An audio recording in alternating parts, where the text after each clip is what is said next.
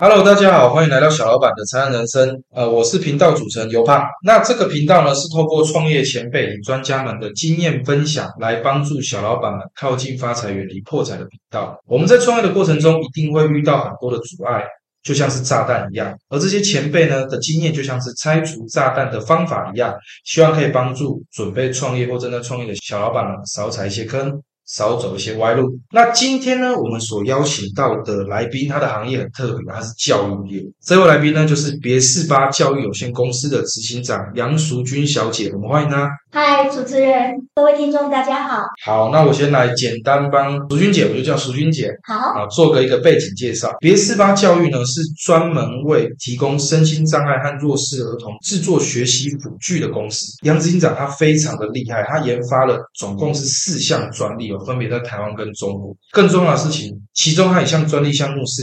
触觉式的数学辅具组件，这个组件呢，它取得了发明专利。大家都知道，说发明专利要取得，其实是非常的不容易的。好，再来的部分呢，我们就切入正题。其实，在开始之前，应该要请淑君姐就是介绍一下，让我们来认识。好，那淑君姐可以来跟我们分享一下，聊聊你自己吧。当初为什么会踏进这个数辅具的领域？呃，其实我一开始是学社会工作，嗯，然后后来呢，我很喜欢小孩。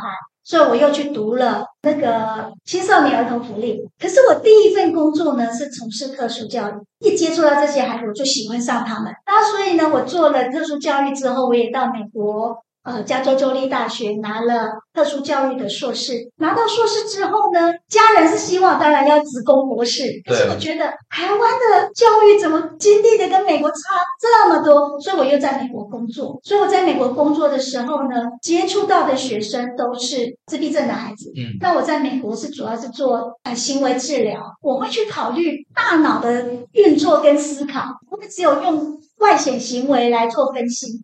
所以呢，我就去取得了一个教育治疗师的证照。我在想，目前台湾教育治疗师应该只有我一个，所以就这样子一路走过来，我到最后又去，已经离开学校太久了，所以我又到张师大附建智商所拿我第二个硕士。哦，那这样我在拿课的过程当中，我对于语句特别有兴趣。然后在我毕业之后，刚好呢，我有一个小朋友，这个小朋友呢，他是全盲。类自闭症，语言发展迟缓，他完全呢学不会点字，所以呢，他在他小学二年级是我教的，嗯，可是之后我离开学校，这六年的期间呢，因为他没有认读的符号，所以呢，他就整个就是空白了六年。然后他妈妈刚好又找到我，那那时候刚好我也研究所要毕业了，张师大的研究所要毕业，那我就想他没有符号，那我应该为他创造一个符号。所以就一路这样子走来，就踏进了辅具的这个行业。所以是看到一个孩子的需求，你想要为他做一些改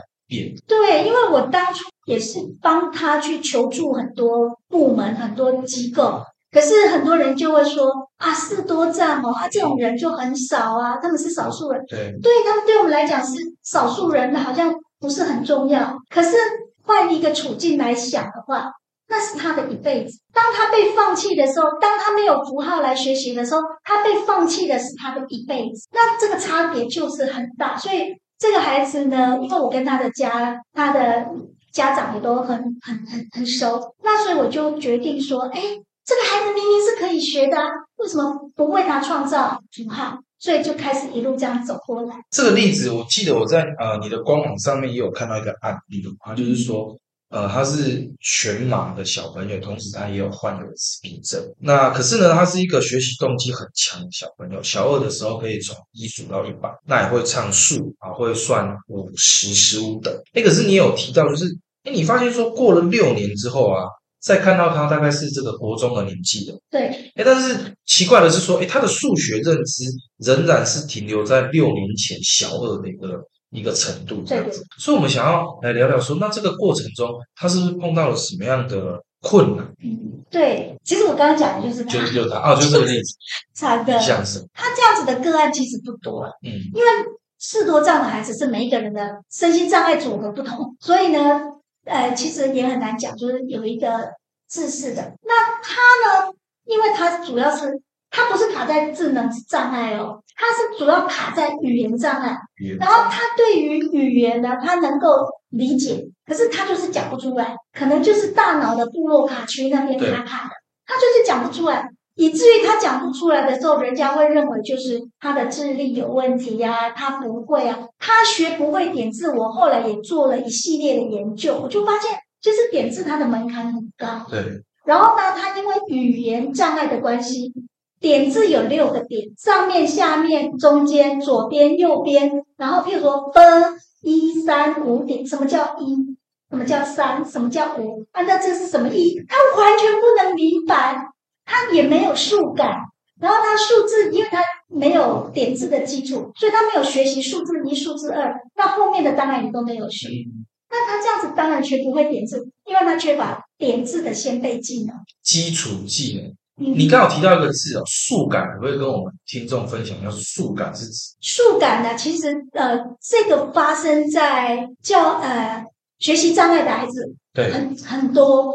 然后呢，这数感不好的孩子呢，你会发现他加减乘除就是没有办法去处理。你跟他讲说五跟八谁比较多，他没有 number sense，他讲不出来。他没有大小，他认识符号，可是他不知道这两个符号之间有什么。小，就是你加的时候会越变越多，减的时候。每一个孩子的障碍状况都不太一样。这个数感呢，其实我们从要开始教孩子加法之前，其实有一系列的。譬如说，他要知道数字嘛，那数字你一定数跟量要配对。对。那你要知道数两个数哪一个大哪一个小，还有它的次序。那刚刚讲到，它点子不会，就是第几第几那个叫序数，数序跟序数是不类似这样子，有很多的。基础概念都是在数感里面。那其实数感呢，一般的孩子他在日常生活当中很快就可以内化融会贯通。可是对于有学习困难的孩子或特殊的孩子，可能不是这么多，因为数学本身是非常抽象。对，感谢你跟我们说明一下数感，这样我觉得听众他们更能理解说，哎。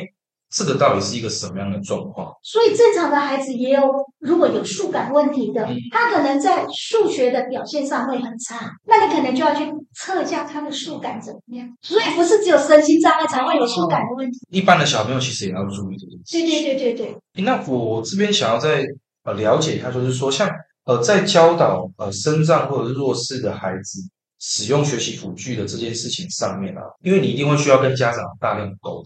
对，那在跟家长的沟通上面有没有碰到什么样的困家长呢，让我觉得他们通常就是比较无助的。无助。所以当你跟他讲说，哎，你要用这个去解决什么什么，一般其实老实说，身心障碍的孩子，大部分他的家长背景都是中低社会经济地位，那可能在学学习。学识上面也可能会比较有困难。是最重要的是这些孩子呢，因为他们需要有人大量的投入照顾，所以呢，通常呢很少是双薪在家庭，都是有一个可能要。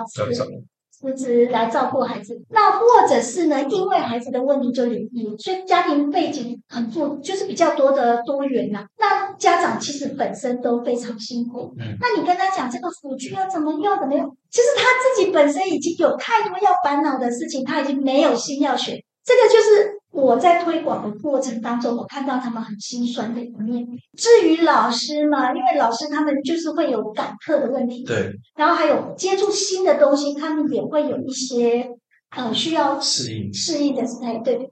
那所以呢，其实，在推广上面，呃，最重要的就是台湾，我发现，因为这是一个沟通工具，然后是从认知开始来介入的。那台湾呢，很多没有语言的孩子。那我们可能就是会教他用实体物教他，然后很快就跳图片或照片。对于有一些特殊的孩子来讲，你从实体的东西跳到图片，这之间的这个这个理解，对他就没有办法。那所以呢，很多孩子可能就在这边就停住了。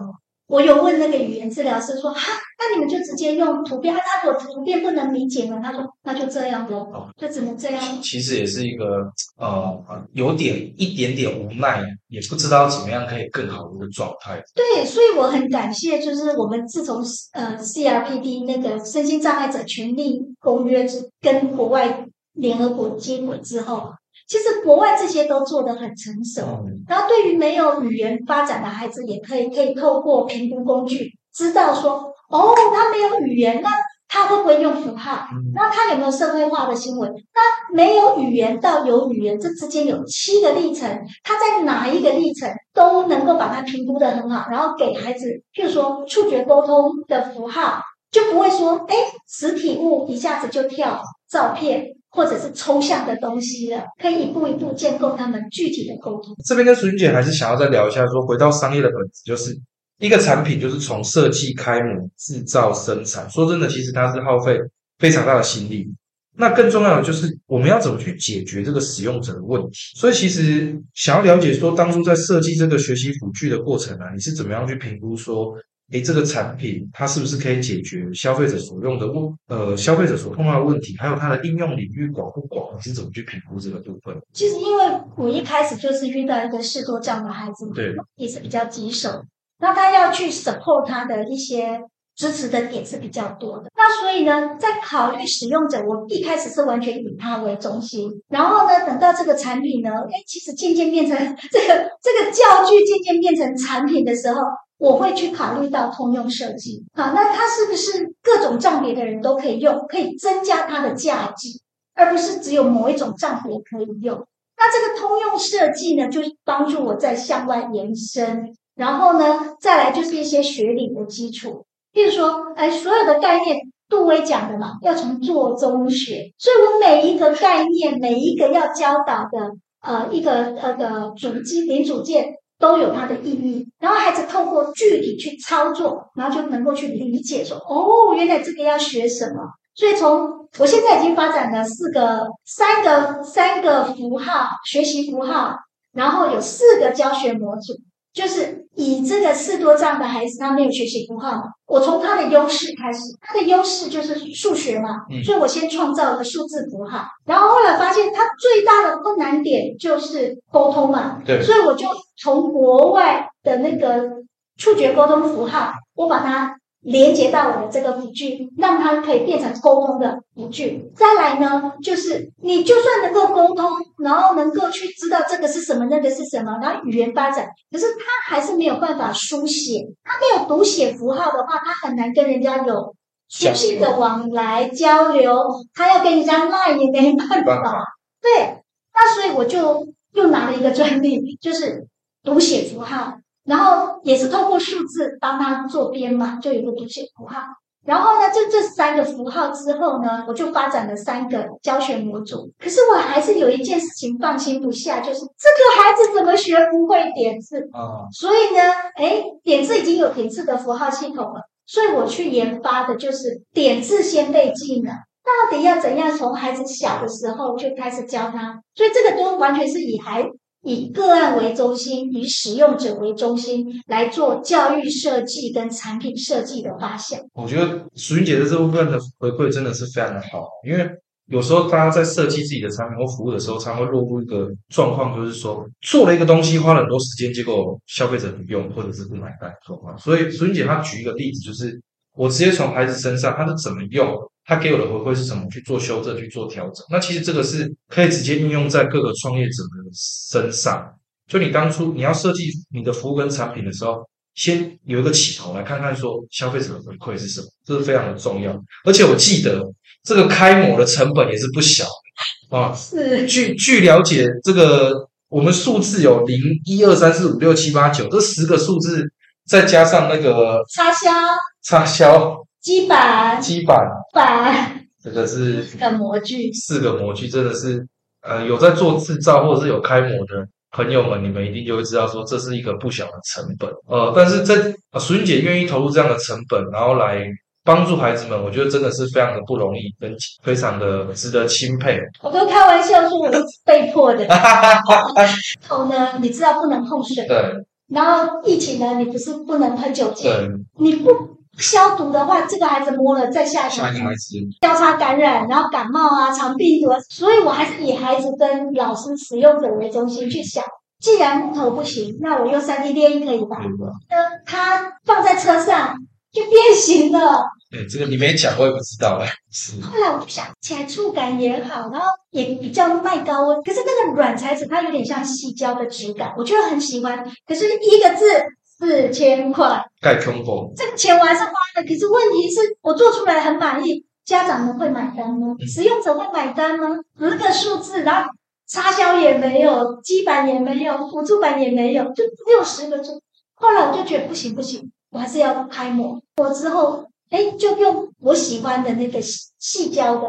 然后我一直跟老板讲，就是要无毒、环保、耐高温。小朋友要用。对对对。哦，这个是开模的心血历程。我们的频道呢叫做小老板的拆弹人生，所以其实这个创业的过程啊，说真的，创业不是自己的事情，都一定会影响到家人。所以在创业的过程中呢，这个家人对于你想要创业的这个看法是什么？那他们是给你支持的呢，或者是反对的？可以跟我们分享一下。呃，他们给我大部分都是支持。可是当我在那边撞墙的时候，或者是别人不买单的时候，或者是我满腔的热血，别人就是不能理解的时候。他们的支持会化成一种担忧，然后会影响到我的心情。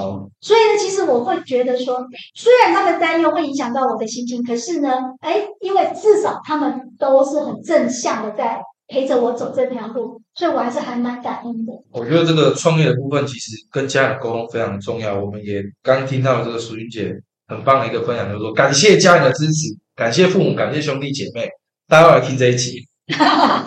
哦，因为这个创业路上，说真的，你还没有看到光的时候，那一段黑暗的时期，有人是支持你。呃，在你可能受挫折的时候，这个是创业一定会受挫折。受挫折的时候，他们愿意相信你、支持你，真的是一件不简单的事情。好，那在最后的部分呢，呃，有没有什么话可以来跟我们，呃，也是想要从事学习辅具创业的朋友们来分享的这样子？呃，其实，在台湾我看到从卫福部的那个辅具资源中心啊。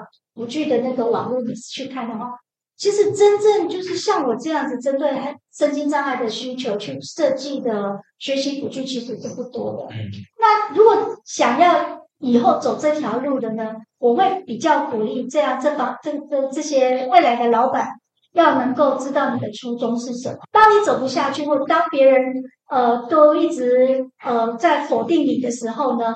哎，你要知道你为什么做这件事情，因为你从里面找到的价值，那可以帮助你一关一关的去度过那些难关。非常棒的前辈分享，真的是碰到挫折的时候，说真的，最后你可能还是要回到原点，就是你为什么要做这件事情。对对。好，那感谢楚云姐今天跟我们的分享，非常非常棒的分享。那在之后呢，我觉得辅具这边，因为它是一个比较特别的东西，我们还是会请淑英姐。再把那个辅具的照片给我们，然后我们再一起放在 podcast 的简介上面。好，没问题。好，那今天就是很感谢淑英姐来跟我们分享。好，那在最后的部分呢，就是呃，如果你本身呢是呃小型创业者、艺人公司，那你愿意来分享你的创业经验的话呢，那可以再来跟我联络。好，那今天呢，我们就很感谢苏姐，谢谢你。好，谢谢，谢谢。好，拜拜。